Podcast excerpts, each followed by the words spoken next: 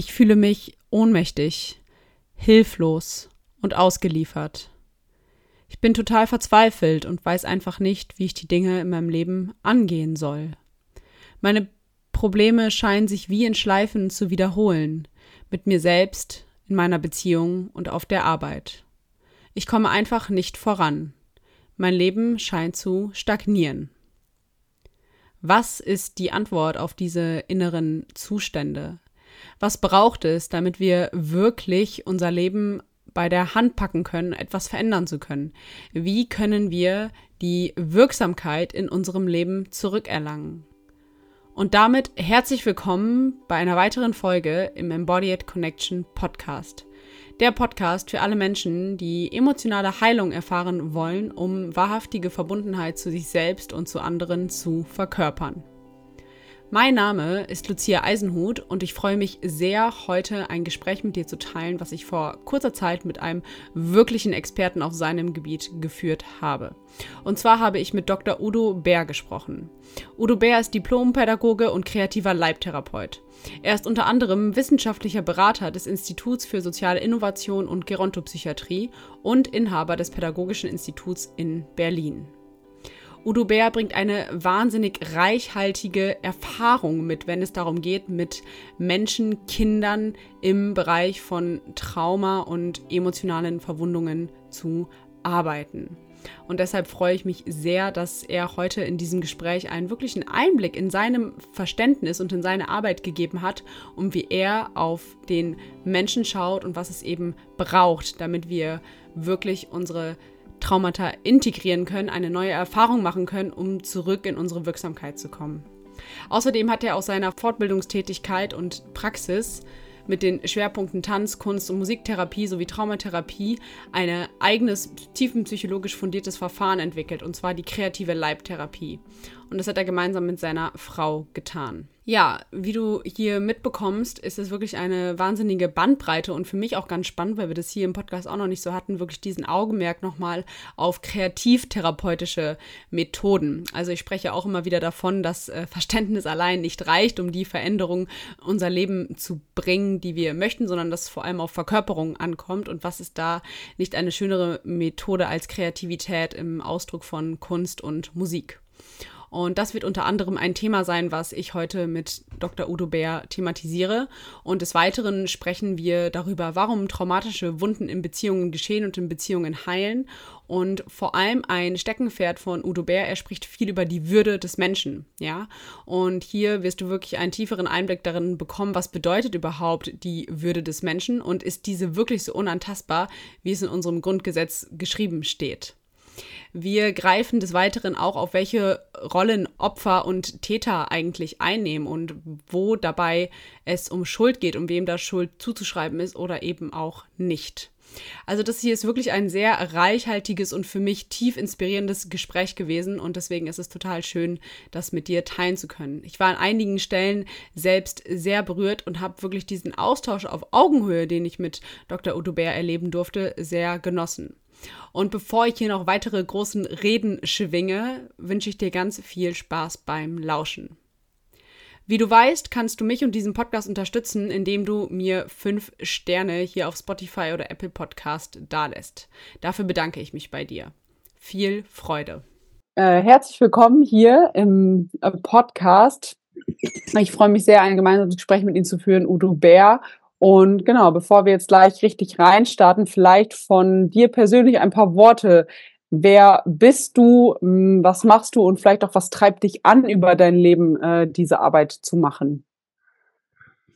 Ja, große Frage und viele Antworten. Also, ich bin, ich bin Therapeut, äh, nennt sich kreative Leibtherapie. Es geht um das Erleben des Menschen, nicht nur um etwas zu verstehen. Und kreativ, ich arbeite viel mit Musik, mit Tanz, mit Kunst. Das ist so meine Geschichte. Und was mich antreibt, ist halt, ja, zu verstehen, was Menschen bewegt. Mich auch. Äh, anderen natürlich auch zu helfen. Mir auch. Und äh, was mich besonders antreibt, sind halt die kreativen Methoden und die Methoden sind nicht kreativ, die Menschen sind kreativ, die die Methoden anwenden, weil die Menschen da sehr viel entdecken können und ausdrücken können, was sie bewegt, was in ihnen ist, manchmal auch was blinde Flecken sind und damit in Kontakt kommen können mit anderen Menschen ins Gespräch, in den Dialog. Und was mich halt auch immer wieder bewegt, sind die Gefühle. So, weil äh, ja ohne Gefühle sind wir nix. Und äh, die Gefühle sind nützlich, auch wenn sie uns manchmal ärgern oder zu sehr belasten. Und die zu verstehen und die zu nutzen und die in das Leben zu integrieren, liegt mir am Herzen.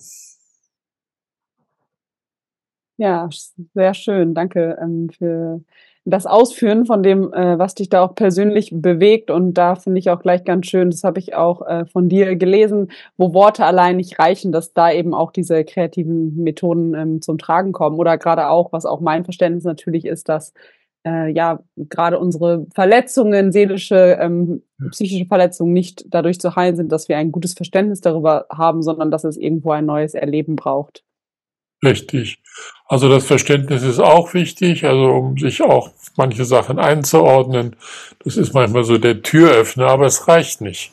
Ich will ja nicht über mein Leid ein Buch schreiben, sondern ich möchte es verändern. Und du auch und jeder von uns. Und, äh, und dafür brauchen wir neue Erfahrungen, neues Erleben. Und das geht oft nicht allein, weil meistens, die meisten Verletzungen sind Beziehungsverletzungen.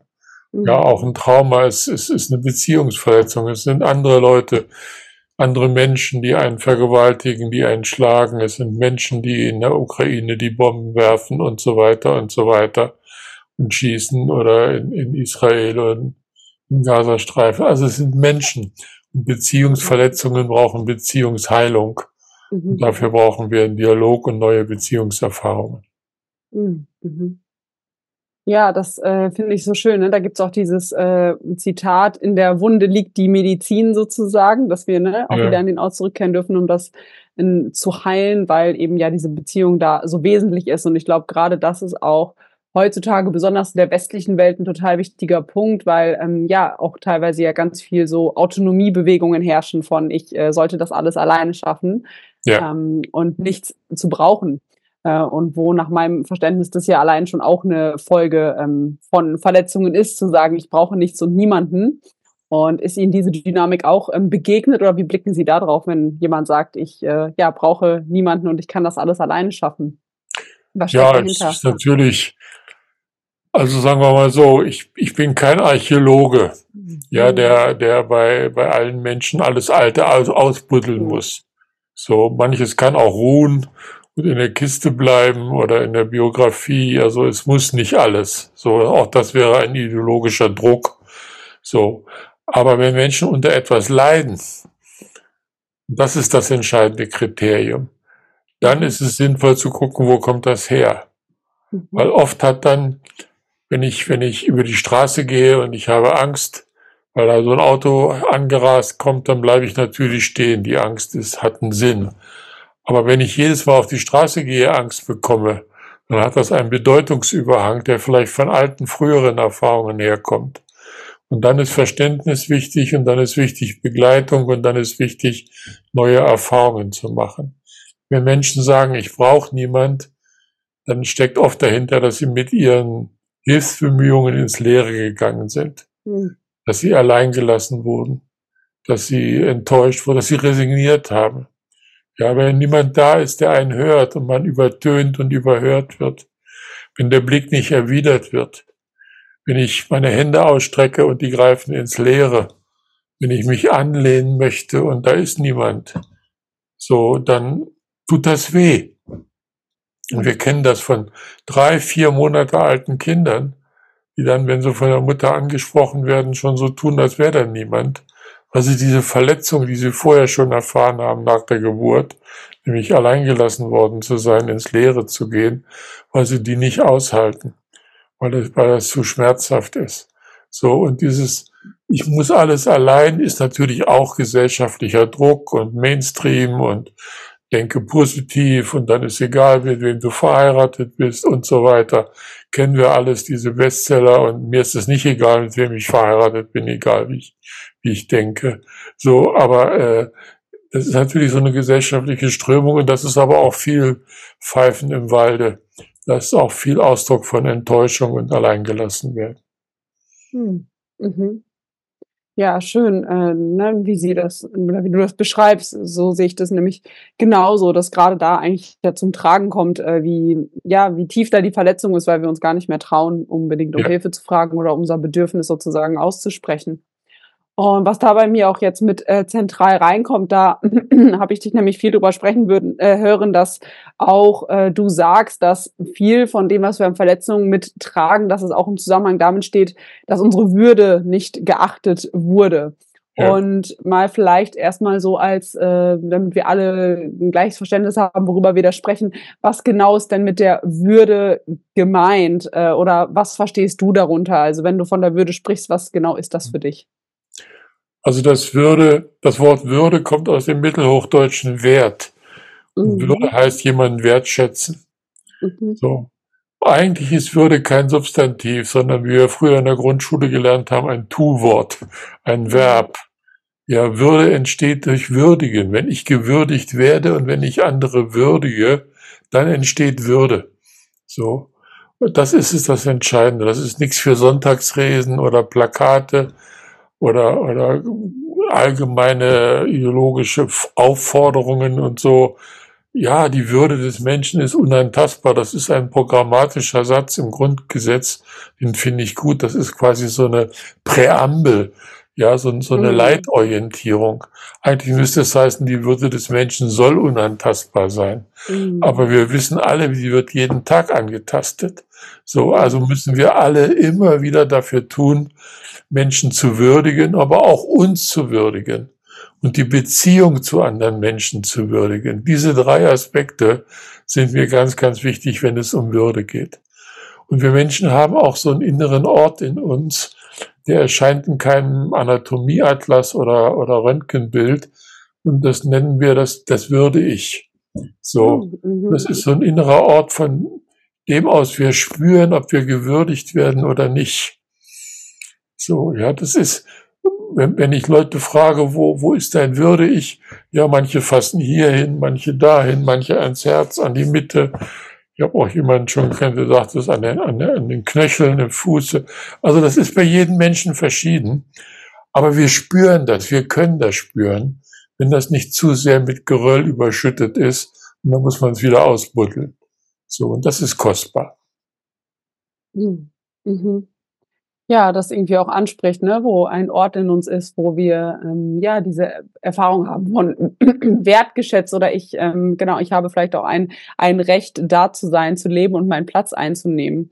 Und jetzt äh, genau, wie du es auch schon beschrieben hast, ist es ja aber nun leider so, dass die Würde nicht immer unbedingt geachtet wird. Und da ähm, ja würde ich mal mich interessieren, was ist es denn, was passiert denn, was macht das mit uns, wenn wir auf die Welt kommen und nicht diesen Resonanzprozess erfahren von gewürdigt werden von den Eltern. Was äh, macht das mit einem Kind auch in der Entwicklung oder was bedeutet das für das spätere Leben, wenn sich diese Würde oder dieses Empfinden dafür gar nicht ähm, richtig entwickeln kann?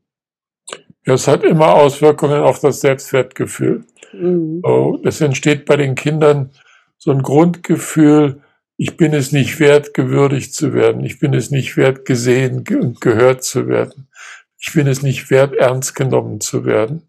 So. Wenn man mal ein Kind übersieht oder überhört, ist das kein Thema. Das halten wir Menschen alle aus. So, das ist doof und dann sind wir traurig oder ärgern uns, aber dann geht es weiter. Aber wenn sich das wiederholt, wenn das so eine Grunderfahrung wird, dann heißt es nicht nur, ich mache etwas falsch, sondern ich bin falsch. Ich bin nicht richtig, ich bin falsch. So, und ich bin mhm. es nicht wert, ja, dass man mich, mich ernst nimmt. So, und das hat, das hat, kann ganz unterschiedliche Spuren haben. Manche Menschen ziehen sich dann zurück. Manche werden aggressiv, wollen es erzwingen. Manche tauchen ab in andere Welten. So, ich war sieben Jahre lang Old Shatterhand oder andere Kamai-Figuren in meiner Kindheit und bin in diese Welten eingetaucht. Ist ja auch ein legitimer Schutz, ein legitimer Ausweg. Nur auf Dauer bremst das ein bisschen die, das Verhältnis zur Realität oder zu anderen Menschen, wenn man immer nur mit Winnetou und Old Shatterhand spricht. Äh, so, das ist dann nicht so prickelnd. Aber da gibt es ganz unterschiedliche Reaktionen jedenfalls. Und der Kern ist immer wieder, ich bin es nicht wert, dass man mich würdigt. Hm. Ja, das äh, ist total spannend, das nochmal auch so zu umschreiben, weil meiner Erfahrung nach ist auch das genau, wenn äh, Menschen kommen, die auch gerade diese bindungs- und entwicklungstraumatischen Ereignisse in sich tragen, dass da eben diese tiefe Verletzung des Selbstwertgefühls fundamental mit einhergeht oder einfach da ist. Und so wie ich mich ähm, ja belesen habe oder wie ich das äh, gelernt habe, spielt da an der Stelle auch gerade mit dieser tiefen Überzeugung von ich bin falsch, ich bin nicht richtig so wie ich bin, auch Scham eine große Rolle. Und inwiefern beeinflusst denn jetzt ähm, ja Erlebnisse von Scham und Schuld oder auch beschämt werden eben diesen Prozess ähm, der hm. Würde? Also wie hängt das zusammen? Also muss ich ein klein bisschen ausholen. Scham hat zwei Aspekte. Mhm. Es gibt die natürliche Scham und die ist nützlich. So. Mhm. Wenn ich jetzt hier auf meinem hellen T-Shirt einen Marmeladenfleck hätte, würde ich die Jacke vorhalten, damit du nicht siehst und die anderen nicht sehen, dass ich ein Kleckeräffchen bin und so.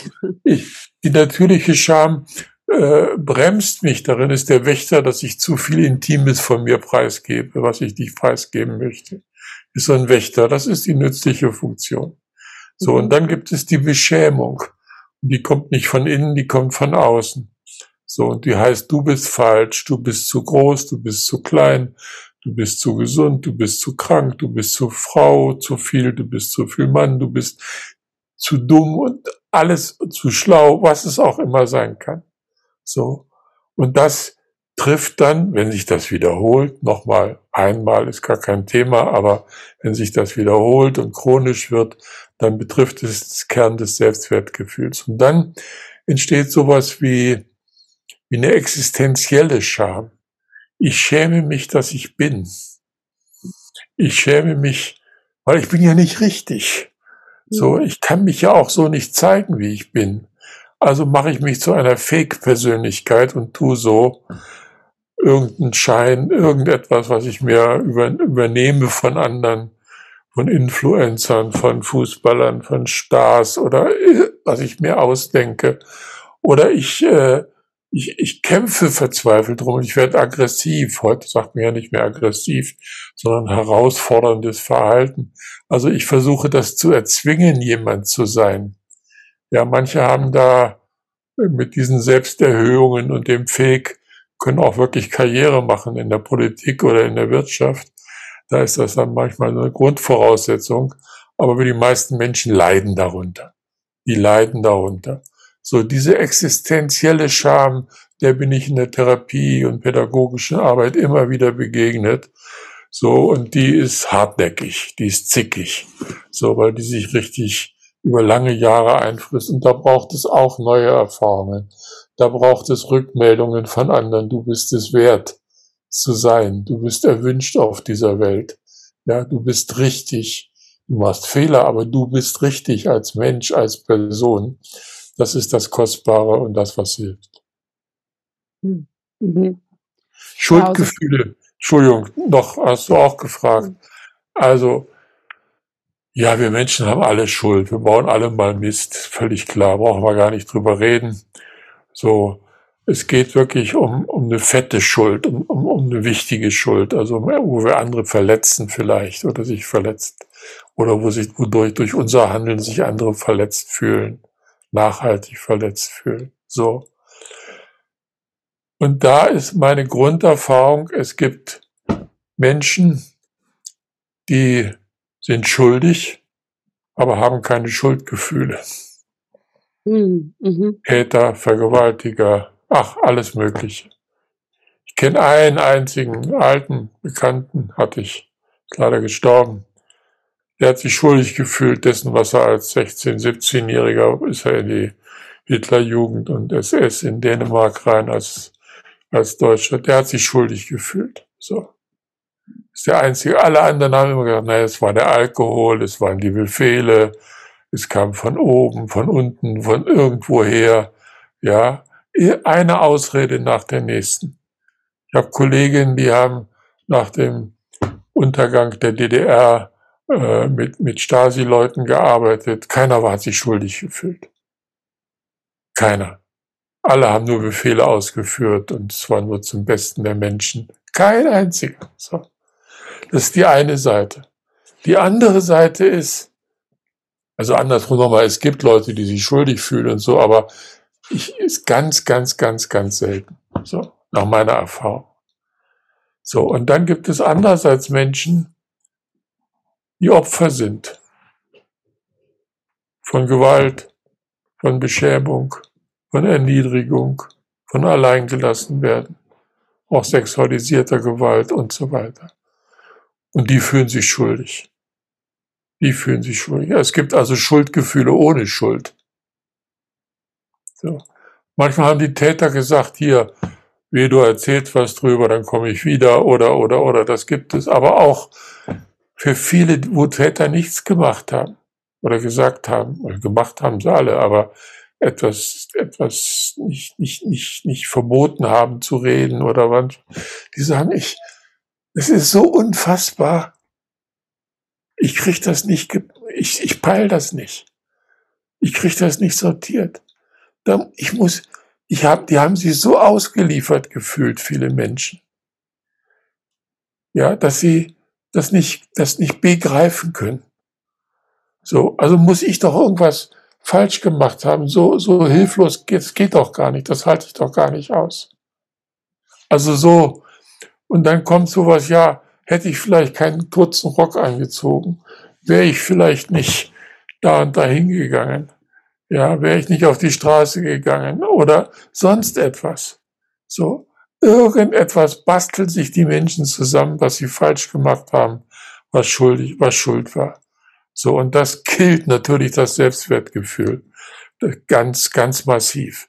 Das begleitet die Menschen immer wieder.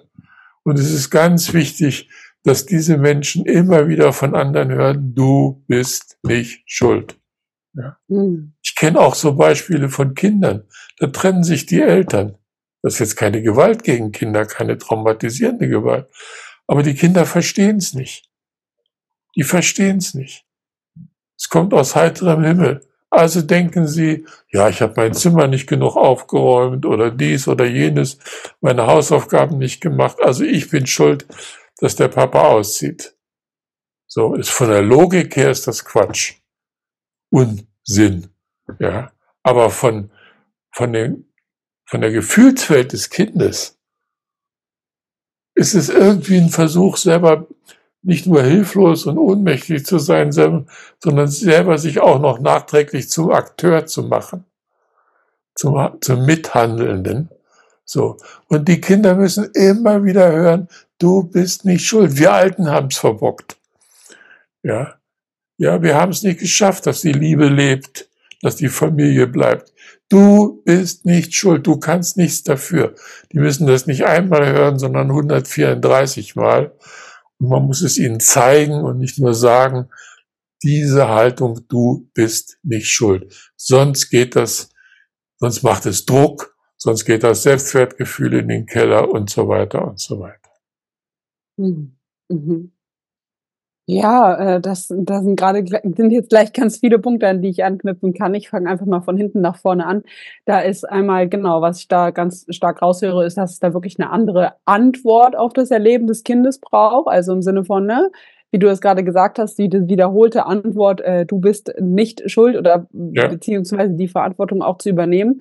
Und was da mir noch mal so deutlich wird, also auch, ähm, dieses, das ist für ein Kind ja viel, hm, weil irgendwo gewissermaßen ist die Bindung ja überlebenswichtig. Und in dem Moment, wo das Kind sozusagen sagen würde, ah ja, bei Mama und Papa ist was nicht in Ordnung, aber ich bin gut, dann würden sie ja sich eingestehen, dass das Beziehungsumfeld äh, unsicher ist oder nicht, hm, vielleicht nicht ganz sicher ist. Und in dem Moment aber, wo sie sagen, ich bin selbst falsch, aber meine Eltern sind okay, kann so eine Scheinbindung oder so eine Scheinliebe ja. zu den Eltern aufrechterhalten werden.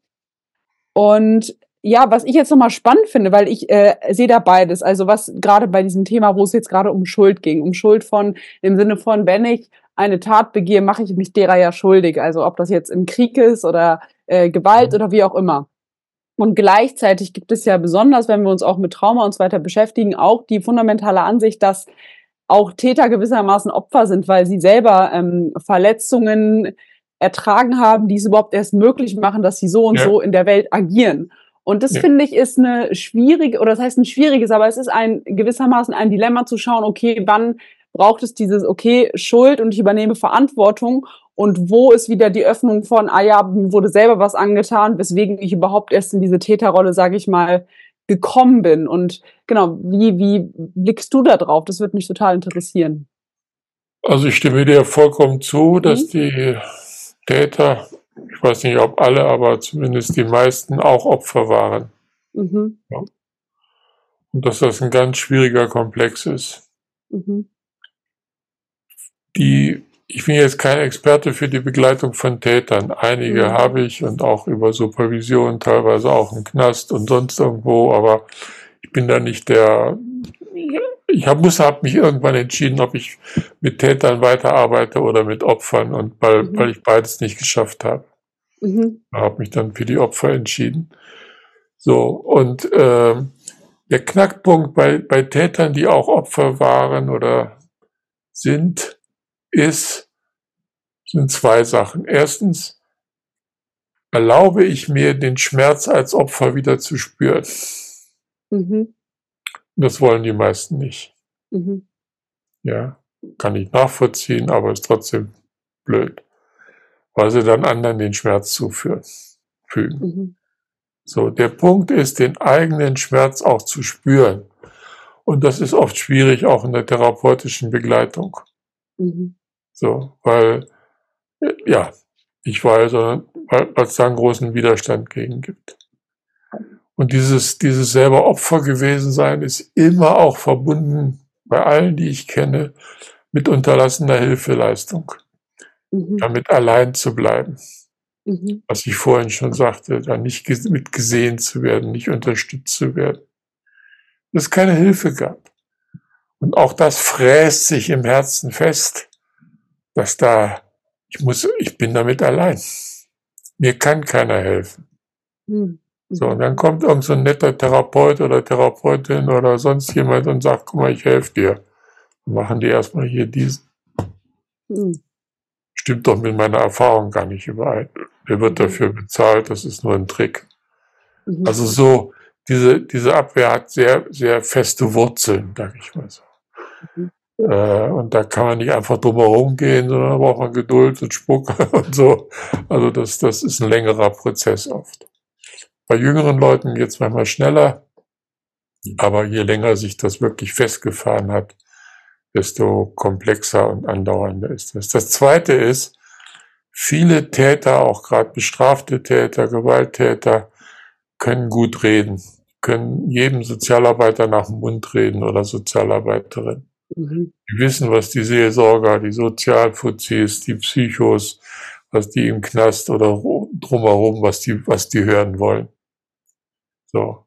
Also die, das ist oft eine Kernkompetenz. Die erwirbt man in diesen Institutionen. Um Zigaretten zu kriegen, um Ausgang zu kriegen und so weiter und so weiter. So auf Bewährung rauszukommen, vorzeitig entlassen, was es da jeweils für Ziele gibt. Und deswegen zählen für mich Worte nicht. Mir mhm. kann einer erzählen, was er will. Der Begriff, der mir wichtig ist, ist tätige Reue. Mhm. Der alte mhm. Freund, den ich damals hatte oder von dem ich, den ich eben erwähnt habe, Dänemark SS, der hat wirklich bereut. Und wir haben lange geredet und der hat gesagt, ja, ich kann den Leuten doch nicht mehr helfen, denen ich damals Unrecht getan habe. Ich sage, nee, kannst du nicht. Aber du kannst den Leuten helfen, denen jetzt Unrecht getan wird. Hm. Da hat er eine Ausbildung gemacht zur Telefonseelsorge und zehn Jahre lang ehrenamtlich Telefonseelsorge gemacht. Und das habe ich ihm abgenommen und das war gut. Mhm. Das war auch der Boden dann für unsere Freundschaft. Mhm. So, weil tätige Reue. Ne? Man kann was Altes nicht mehr wieder gut machen, in dem Sinne, dass man es ausradiert oder wie auch immer. Aber man kann Leuten, die jetzt in Not sind und die jetzt bedroht sind und, und, und, dafür etwas tun. Tätige Reue ist mir ein ganz wichtiges Wort dabei. Mhm. Ja, das macht äh, total Sinn für mich, weil was da jetzt auch nochmal mir aufkommt, ist ja einerseits die Bereitschaft, äh, mich dem Schmerz zu stellen, der mir sozusagen zugefügt wurde, dass ich Täter geworden bin, aber das ja auch, wenn wir wirklich wieder darauf gehen, wie wir eigentlich, was unsere Natur ist oder wie wir miteinander leben wollen, dass es ja auch ein totaler Schmerz für mich ist, wenn ich mir wirklich eingestehe oder das ähm, sozusagen zu mir nehme, dass ich einem anderen Menschen so etwas angetan habe. Ja. Das, und dass dieses, deswegen macht das total Sinn für mich, dass das lange vermieden wird, wirklich auch sich diese Schuld oder Verantwortung einzugestehen, weil da natürlich, ja. ne, wie du das beschrieben hast, so eine tiefe Abwehr dagegen ist. Und das finde ich jetzt auch gerade nochmal ähm, total einleuchtend auch, ne, zu sagen, Worte reichen mir dann nicht, sondern so etwas wie tätige Reue, weil da kommt für mich auch zum Tragen, da geht es dann wieder um die Erfahrung oder das, was mache ich auch daraus aus meinem therapeutischen Prozess oder aus der Begegnung mit meinem Schmerz? Also ja. ne, ist es einfach weiter hier oben und so ein Verständnis von, ah ja, so war das ja, oder bringt es eine Veränderung im Sinne davon, dass ich ähm, sehe, ja, es bringt eine neue Qualität oder gewissermaßen, es verkörpert sich mehr, dass wirklich daraus ein Tun sozusagen ja. entsteht. Und das ist sicherlich ähm, etwas sehr wesentlich für, egal ob jetzt äh, Opfer oder Täter, aber was es, glaube ich, noch viel mehr auch in therapeutischen Settings braucht, weil wir einfach ja durch die jahrelange auch ähm, kognitive oder auch Verhaltenstherapie da nicht so der tiefe Augenmerk ähm, draufgelegt ja. ist, sondern halt ja. vor allem symptomorientiert äh, Dinge zu bearbeiten. Sehe ich auch so. Mhm. Da schreibe ich dreimal. Mhm. Ja, und ähm, genau. Wenn wir jetzt nochmal auch auf diesen Prozess vielleicht jetzt zu schauen, jetzt haben wir ein bisschen darüber gesprochen, wie kommen diese Verletzungen zustande? Also einerseits, wenn unsere Würde so angegriffen wird, auch unter anderem durch die Bewegungen von Scham und auch durch diese Täter-Opfer-Rollen. Jetzt haben wir auch schon so ein bisschen darüber gesprochen, aber was braucht es dann? Also es wurde gerade schon gesagt, es braucht diese Resonanz im Beziehungsraum, aber vielleicht noch ein paar Worte dazu, wie ist die Würde wieder herzustellen, wenn ich jetzt erstmal merke, ah ja, ich äh, fühle mich selbst gar nicht wert oder gar nicht, ähm, ja, habe für mich selber gar keine Erlaubnis, in dieser Welt zu sein. Was ist, ähm, ja, was ist der Prozess, diese Würde vielleicht auch wieder herzustellen? Da könnten wir jetzt zwölf Stunden drüber reden, äh, aber so lange hört keiner zu. Also ein paar, paar Stichpunkte also nur. Ja. Das Wichtige ist der Dialog. Mhm. So, die Entwürdigung entsteht nicht von alleine und aus dem Himmel heraus oder aus der, aus der Niere oder sonst woher, sondern die entsteht in zwischenmenschlichen Beziehungen. Mhm. Und deswegen braucht es neue zwischenmenschliche Beziehungen und das habe ich schon gesagt. Menschen, die ich würdigen kann und von denen ich mich gewürdigt fühle. Das ist das ganz Entscheidende. Das ist nicht leicht, gerade wenn viele Menschen entwöhnt sind solcher Dialoge. Das ist, das ist schon ganz schwer. So, zweitens, alles, was das Selbstwertgefühl stärkt, ist gut. Alles. Mhm. So. Und können Sie da ein paar, kannst du da ein paar Beispiele nennen? Was ist so, das gibt's da, also äh, aus deiner Erfahrung, was sind so typische Sachen, vielleicht auch für Leute, die jetzt hier zuhören, was ja. sind typische Sachen, die das Selbstwertgefühl aktiv stärken? Weil was auch in mir noch aufkommt, das eine ist ja, dass ich mir darüber bewusst werde und das andere ist ja auch dann wirklich loszugehen, weil viele Menschen, und ich kenne das auch aus meinem Leben, man sich ja irgendwo auch mit seinen gewöhnten ja. Mustern äh, darin hält oder auch immer wieder Beziehungen sucht, die mich eigentlich entwürdigen und diesen Prozess ja. verstärken und gar nicht so ja. sehr auflösen. Ja, also da ist es wichtig, erstmal bei den Beziehungen zu gucken, wer, wer würdigt mich mhm. und wer nicht. Wer würdigt mich. Mhm. Ja, und bei wem weiß ich es gar nicht. Mhm. So. Also da ein bisschen zu sortieren, das mhm. ist hilfreich als erstes. So. Äh, das zweite ist, woran merke ich überhaupt, ob ich gewürdigt werde? Wieder dieses würde ich. Ja, das zum, zum, zu dem würde ich gehört auch Respekt. Da gehört auch Freundlichkeit, wenn jemand freundlich zu mir ist oder unfreundlich. So, das ist ein großer Unterschied. Ja, dazu gehört ganz, ganz viele Sachen, wie man mir begegnet und wie ich auch anderen begegnen kann. So. Dann ist ganz wichtig, äh, ja, welche Kompetenzen habe ich? Was mache ich gerne? Und was mache ich gut? So. Kann ich gut kochen? Zum Beispiel. Ich sag mal was ganz, eine Klientin, ne, die sagt, ich habe keine Kompetenzen. Hm. Ich habe mit ihr so ein, so ein Papierbogen gemacht, so eine, so eine DIN A4-Papier und äh, das, äh, ach, ich suche mal gerade hier ein Blatt, und das, das äh, zusammengerollt. So, dann habe ich hier so eine Rolle, kann ich durchgucken und dann kann ich das zusammenkleben. Und dann habe ich hier immer ganz alle in Zentimeter Abstand viel reingeschnitten oder reinschneiden lassen und das dann nach außen gebogen. Dann war das eine Palme.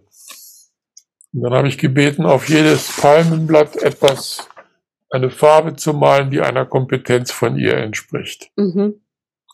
Ganz einfach. Kostet nichts. Blatt Papier hat jeder, ein paar Farbstifte vielleicht auch. Und das ist für manche schwierig, denn viel manchmal fällt einem nichts ein. Mhm. So. Gut, ich mache das dann auch, dass ich schon mal Kompetenzen schenke oder sie bitte andere zu fragen, sich Rückmeldungen zu holen. Aber einer Klientin, das werde ich auch nicht vergessen, die sagte, ich kann ganz gut Kartoffelsuppe kochen. ja, gut, da denkt man erstmal nicht dran, wenn es um das Selbstwertgefühl geht. Aber ja, das ist es.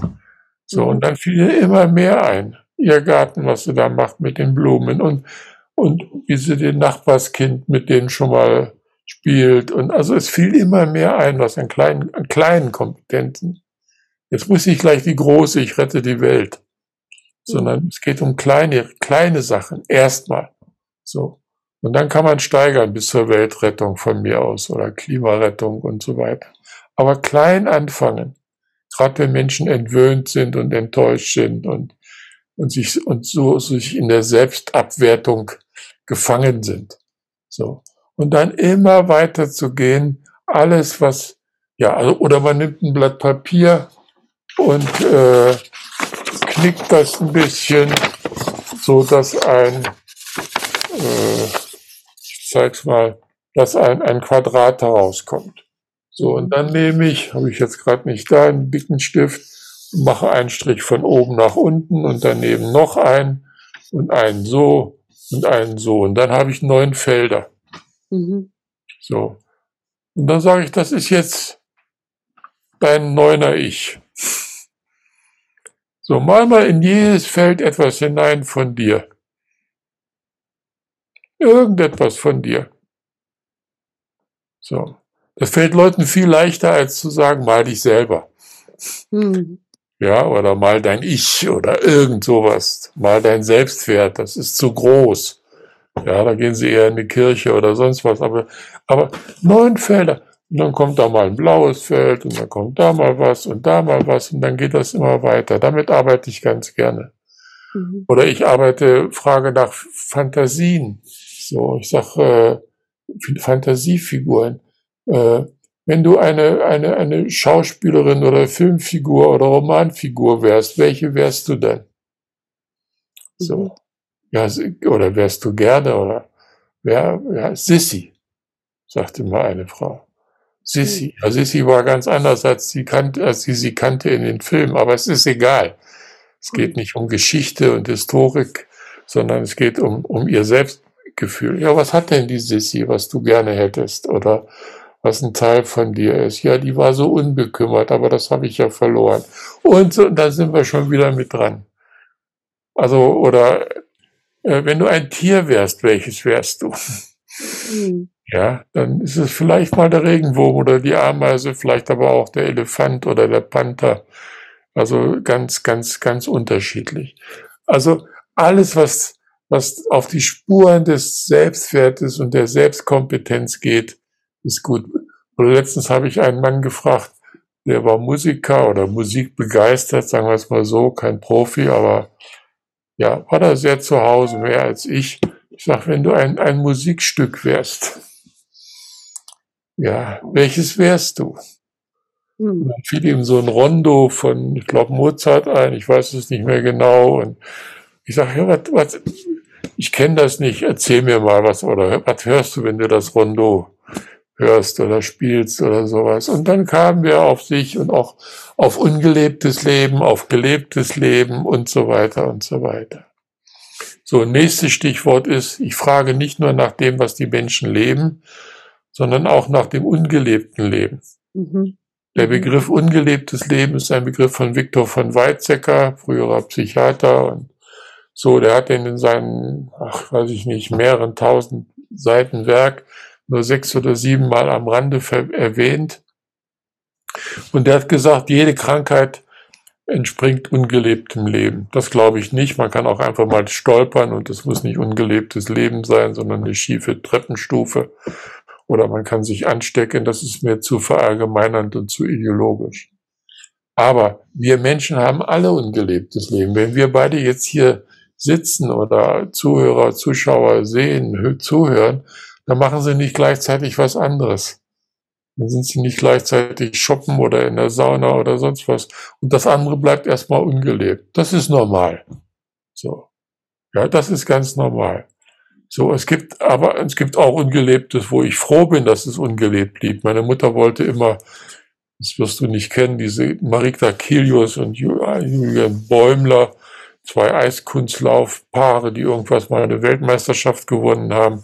Und meine Mutter wollte immer, dass ich Eiskunstlauf-Weltmeister werde im Paartanz. So, ich kann immer noch nicht Eis laufen und ich bin froh, dass dieser Kelch an mir vorbeigegangen ist und dass das ungelebt geblieben ist. So, mhm. völlig okay. Aber es gibt ungelebtes Leben, das Leben möchte, das von anderen verboten wurde wo wir etwas verpasst oder versäumt haben. Mhm. Ja, wo, wir uns etwas nicht getraut haben, weil unser Selbstwertgefühl erniedrigt wurde. So. Mhm. Und das möchte leben. Mhm. Und das kann natürlich krank machen, wenn das nicht leben darf. Mhm. So, und deswegen ist immer die Frage, was möchte leben? Was, was kommt, also die Frage nach dem Leben ist wichtig, aber auch die Frage nach dem ungelebten Leben. Mhm. Und das ist für die Entwicklung des Weiterentwicklung eines gesunden und guten Selbstwertgefühls ganz, ganz wichtig. Und noch ein letzter Punkt, und dann höre ich erstmal auf, ähm, ist, ich habe oft, ich habe vorhin schon gesagt, oft sind diese traumatischen oder anderen Erfahrungen der Erniedrigung, der Beschämung, der, ah, der Schuldgefühl und so alle damit verbunden mit, dass Menschen ins Leere gehen.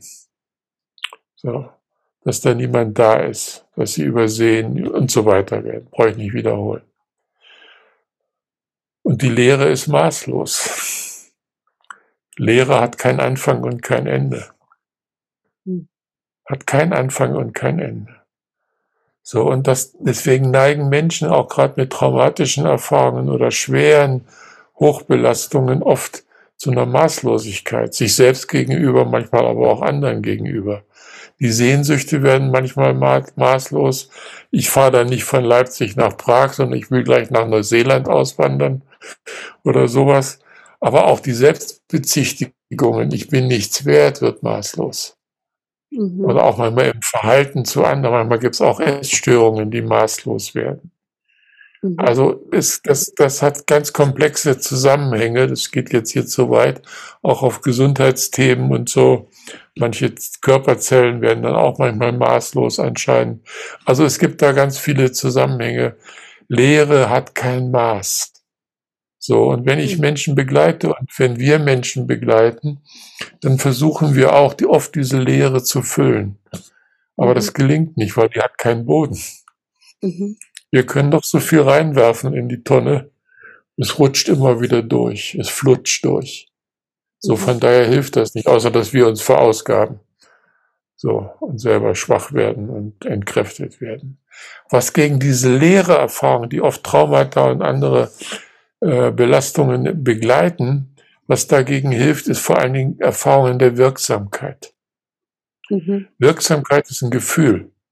Mhm. Darüber denken wir gar nicht nach. Wir sind wirksam. Wenn du einen Podcast machst, hast du eine Wirkung. Ja, wenn du ein Bild malst, wenn du etwas kochst, wenn du dein Fahrrad reparierst, du hast eine Wirkung. Das ist uns normal.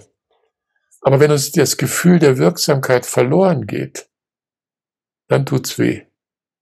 Dann ist es egal, ob wir aufstehen oder nicht, dann kann es in der Depression münden oder, oder, oder, oder. So. Und wenn es einen Freund oder eine Freundin gibt, wo wir sagen, äh, ist egal, was ich mache, da verändert sich nie was, hat diese Freundschaft wahrscheinlich keine allzu lange Haltbarkeit. So es sei denn, man ist masochistisch veranlagt.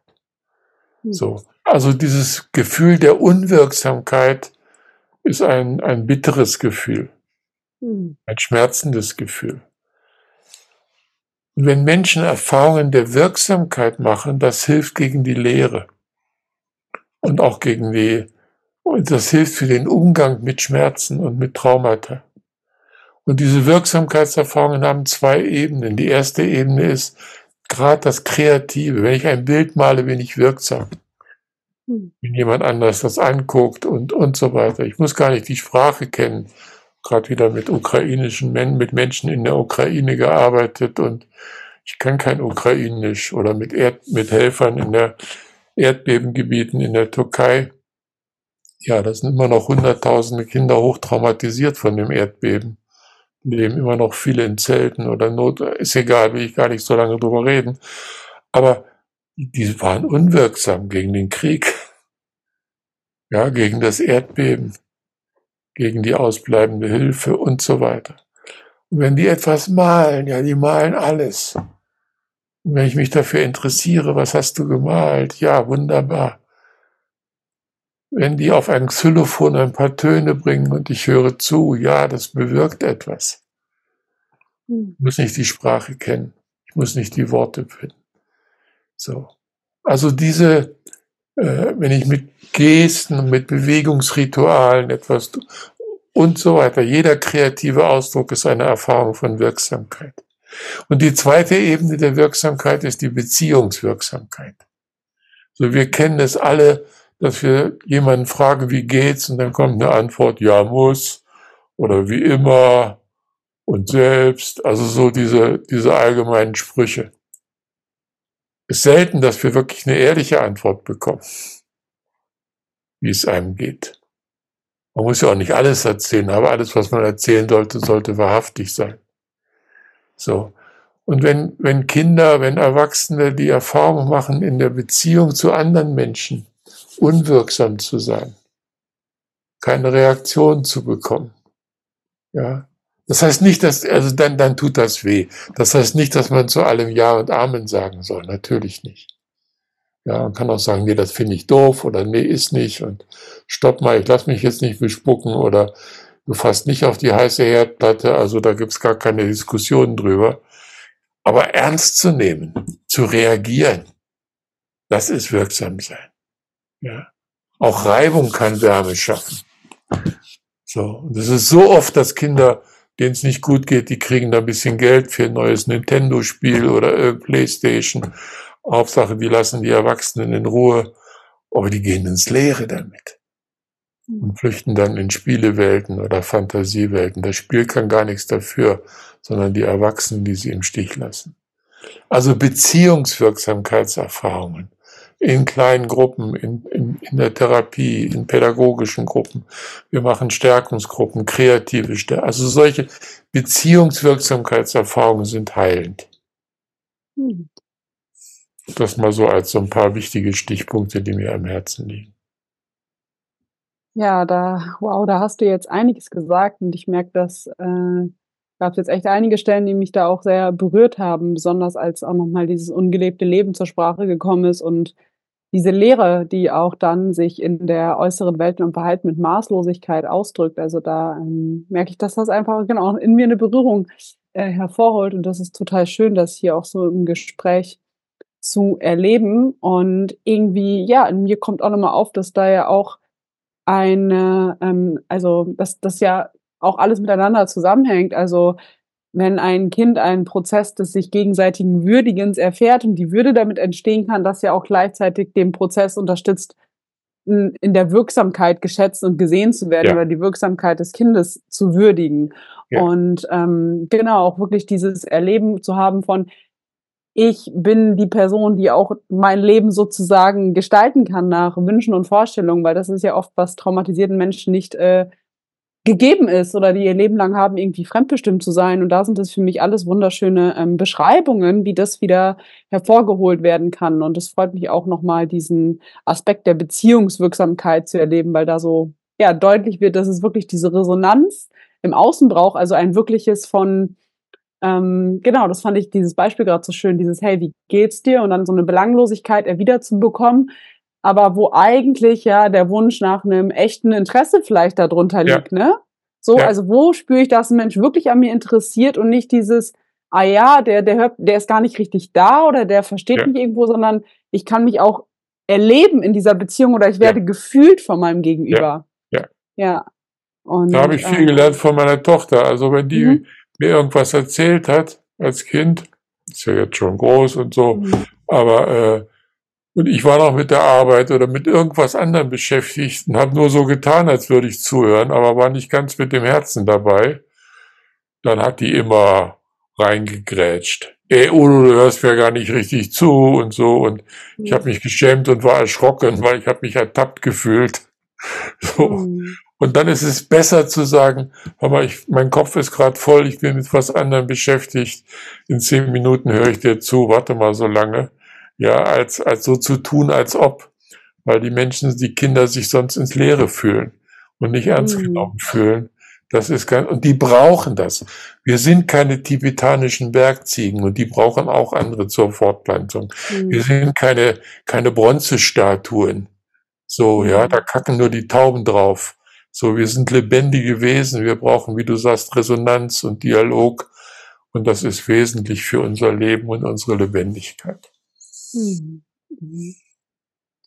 Ja, das äh, total schön gesagt, auch nochmal mit dieser Lebendigkeit, die ja auch fundamental zum Vorschein kommt, wenn ne, dieses ungelebte Leben, da ist ja auch viel, wo Lebendigkeit reduziert Ja. ist, weil ähm, also das ist auch, was ich lange, also ich auch durch meine eigene persönliche Biografie immer dachte, es geht viel ähm, bei, bei alte Wunden zu heilen, viel darum, der Trauer und dem Schmerz zu begegnen. Und es ist natürlich eine Facette, aber auf der anderen Seite ist durch die Reduktion an gefühlten Erleben halt auch die Lebendigkeit und die Freude ähm, reduziert, ne? was Ja. uns mit einer Leere sozusagen äh, da lässt. Und äh, deswegen ist das total schön, auch nochmal hier zu hören im Gespräch äh, mit dir, dass dieses ungelebte Leben auch eine ähm, wesentliche Aspekt ist oder dass da das auch gilt zu befreien letztendlich oder die Lebendigkeit mehr zum Vorschein kommen zu lassen. Und ähm, genau, jetzt haben Sie, also hast du gerade schon auch, auch nochmal, fand ich schön, dass mal direkte Beispiele zu hören mit dem Papier, mit der Palme und so, also ganz einen praktischen Einblick, wie du wirklich mit Menschen arbeitest. Und äh, vielleicht reicht es an der Stelle auch schon, aber äh, wenn du Lust hast, würde ich dich auch einladen, wirklich nochmal äh, kurz wirklich darüber zu sprechen, was charakterisi charakterisiert denn die kreative Therapie und wie unterscheidet sie sich vielleicht auch zu den herkömmlichen Modalitäten von Gesprächs- und Verhaltenstherapie, ähm, genau, weil das ja ein Steckenpferd von dir ist oder auch deine eigen entwickelte Methode. Vielleicht hast du Lust, darüber noch ein paar Worte ähm, zu sprechen. Ja, das Wesentliche ist äh, auch wieder mehr, hat mehrere Aspekte. Einmal habe ich schon gesagt, ja, jedes kreative Geschehen ist eine Erfahrung von Wirksamkeit. Mhm. So. Das andere ist, ja, ich bitte nicht nur jemanden beispielsweise etwas zu malen oder zu musizieren oder sonst was, sondern ich mache mit. Ich Mhm. tanze mit jemandem gemeinsam, wir legen ein großes Blatt Papier in die Mitte und fangen jeder an einer Seite an zu malen und da, und alles, was es so an Beziehungsmustern gibt bei dem Klienten oder vielleicht auch bei mir, erscheint in diesem Dialog. Mhm. Unglaublich. Ja. Mhm. Manche malen dann nur ihre eigene Ecke geschützt, andere gehen gleich in mein Feld rein und wirbeln da rum und manche tasten sich näher aneinander ran und also ist so viel Material dabei, so viel Erfahrung und, und gleichzeitig ist es nicht nur Ausdruck von dem, was ist, sondern es ist auch immer wieder eine Chance, was Neues zu probieren. Mhm. Ja, wenn das Vertrauen kommt, dann kann ich mal was machen, anders machen, als es vorher war. So. Oder äh, mit, mit einem Kind, was war denn Diagnose ADHS? Ist oft so, dass Kinder, die ja, traumatisiert sind, schwere Belastungen haben, wenn die in die Praxis kommen äh, oder gekommen sind, dann viele machen, bauen sich sofort eine Höhle. So mit, mit Kissen, mit Decken und so, da verschwinden hinter der Höhle. Mhm. Ich habe erst gedacht, was ist das denn? Ist ja schräg. Ja. Mhm. Nee, die schützen sich. Ja. Mhm. Ja, die suchen Geborgenheit, die suchen Schutz. So. Und dann steht das, ist das Kind in der Höhle und ich bin draußen. Dann kann ich ein bisschen rumquatschen und so, aber das Kind antwortet nicht. Mhm. Ja, stehe ich blöd da, kann ich meinen Charme spielen lassen, aber steht trotzdem blöd da. Mhm. Was mache ich? Ich biete dem Kind irgendein Instrument an und gebe es ihm in die Höhle. Ein Xylophon, irgendeine Zither, irgendwas Kleines, also kein Saxophon oder Klavierflügel oder irgend sowas, irgend sowas, was, man, was jeder spielen kann ohne Unterricht. Mhm. Und ich nehme mir auch eins. Dann macht das Kind einen Ton in der Höhle und ich mache auch einen draußen. Und dann steht ein Dialog der Töne, mhm. auch ohne Worte. Mhm. Das Kind kann geschützt in der Höhle sein, ich kann draußen sein oder ich baue mir auch eine Höhle, dann machen wir einen Höhlendialog, mhm. werden zu Höhlenmenschen. Also, ach ja, gibt. Und irgendwann macht das Kind mal einen kleinen Spalt auf hinter der Decke und irgendwann nimmt es ein Blatt Papier und wirft es mir als Schneeball an den Kopf oder versucht es und ich werfe zurück und dann passiert was Lebendiges. Hm. So, manchmal erst in der zweiten Stunde oder Begegnung oder also es, es ist so so vielfältig, was geht. Ja, ich kann auch ein Bewegungsritual, habe gerade so einen Videokurs aufgenommen, wo ich so 20 Bewegungsrituale zeige. Bewegungsritual vom Ich bin ich, Bewegungsritual des Aufrichtens, ja, äh, Herzkreis. Also so, das haben, das ist zwei Sachen, wo ich ein Bewegungsritual vormache und mit jemandem macht das nach. Manche brauchen das, die können nicht frei tanzen. Ja, die mhm. brauchen erstmal was Vorgegebenes. So, und dieses Bewegungsritual gibt Sicherheit. Und dann richten mhm. die sich körperlich auf, aber auch ein Stück seelisch. Mhm. Und dann kann ich natürlich auch damit spielen und sagen, welcher Teil gefällt dir am besten, welcher fällt dir schwer, welchen willst du verändern. Mach dein eigenes Bewegungsritual raus, nicht das vom Udo Bär, sondern deins. Ja, und, und dann sind wir weiter im Prozess und dann stärkt das, steigert das das Selbstwertgefühl. Also es gibt da ganz, ganz viele Möglichkeiten, etwas auszudrücken, aber auch dabei zu verändern. Hm. Nicht entweder oder und nicht erst das eine und dann das andere, sondern beides. Im hm. gleichen, im gleichen Prozess. Und ich lasse nicht nur malen, sondern ich bin dabei. Ich lasse nicht nur tanzen, ich bin dabei. Und es hm. geht nicht um richtig und falsch, es geht um Spielen. Mhm. Und wenn Therapie etwas hilft, dann ist es, dass wir die Menschen verführen zum Spielen. Mhm. Oder wiederbeleben das, die Spielfähigkeit. Ja, mhm. wir kind, Kinder spielen alles. Mhm. Die spielen den Verbrecher, aber auch den Polizisten. Mhm. Ja, die spielen in der Ukraine die Panzer und die Leichen, aber auch die Retter und die Helden. Die spielen alles. Mhm. So. Und, und, und das ist wunderbar. Die drücken aus auch ihre Vielfalt und also was, was so da ist. Und spielen heißt etwas ausprobieren, heißt mhm. sich zumuten, heißt sich äh, etwas zu wagen heißt ungelebtes Leben zu entdecken. Hm. Nicht gleich ganz hm. groß, sondern so klein wie ein Adventskalender. Erst eins, dann zwei, dann drei, dann vier und irgendwann die Schokolade alle oder was weiß ich. Ja, und dann holt man sich eine richtige Tafel und nicht nur so einen Kalender. Also das, das, das entwickelt sich. Da muss ich nicht sagen, steigere jetzt oder leg noch mal eine Schippe drauf, sondern es passiert von alleine. Ja, das ist äh, total schön, dir gerade bei deinen Ausführungen zuzuhören. Da äh, erscheinen so richtige Bilder in mir auf. Und was mir da auch nochmal so deutlich wird, also ist das, so wie ich das selber auch gelernt habe, also ist wirklich dieses auch, ne, gerade jetzt zum Ende, das Vertrauen in den Prozess des Klienten. Also wenn ich da bin mit meiner Präsenz und begleite und mit, ja. mit meinem Klienten da bin, dann entsteht alleine das Tempo oder der Prozess ja. entfaltet sich gewissermaßen alleine. Und was auch gerade noch mal, finde ich, in den Beispielen so schön deutlich geworden ist, ist auch das Validieren der ähm, Schutzstrategien, die ein Klient oder ne, ja. in dem Fall das Kind mit der Höhle mitbringt, als zu sagen, das hat ja auch einen Sinn oder es war ja auch gut, dass du dich geschützt hast, um in deinem Umfeld zurechtzukommen. Ja. Und nicht dieses, ähm, was es ja auch teilweise noch gibt, dieses harte Durchbrechen von, es muss jetzt sofort aufgelöst werden und anders Ach, sein, sondern ja, genau, und diesen Klienten damit, damit zu lassen und halt von dieser sicheren Basis aus ja. dann zu gucken, wann entsteht dieser Impuls von, jetzt machen wir mal etwas anderes sozusagen ja. und da Expansion wieder so zu erlauben. Und das äh, finde ich total äh, schön auch nochmal, dass diese Qualität des Spiels äh, so zum Vorschein kommt, weil das ja irgendwie auch ein echtes intrinsisches Interesse an Erfahrung ist, ne, an der gemeinsamen Erfahrung zu machen. Und äh, doch, das ist sehr schön, finde also da, es freut mich sehr, da äh, Ihnen oder dir da so zuzuhören, ja. Also ich habe so einen Leitsatz von meiner Frau übernommen mhm. und die sagt, würdigen, was ist. Mhm. Würdigen, was ja. ist. Mhm. Würdigen, was ist. Mhm. Ja. Und äh, ich weiß noch selber aus meiner eigenen Therapie vor vielen, vielen Jahren, wo ich noch lange schwarze Haare hatte und so weiter. So, da war ich mal so schlecht drauf, so richtig scheiße drauf. Und der Therapeut hat, hat da auch sich abgerackert, mit mir irgendwas ins Gespräch zu kommen. Und dann hat er plötzlich gesagt, soll ich dir mal eine Tasse Kaffee holen? Habe ich gesagt, ja. Dann haben wir eine Tasse Kaffee getrunken. Das war der teuerste Kaffee meines Lebens. Aber das hat mir gut getan. Ich konnte mhm. einfach nicht und wollte nicht. Und er hat das respektiert. Und das hat mich gewürdigt. So. Und wenn ein Kind sich versteckt in der Höhle, ja, würdigen, was ist. Mhm.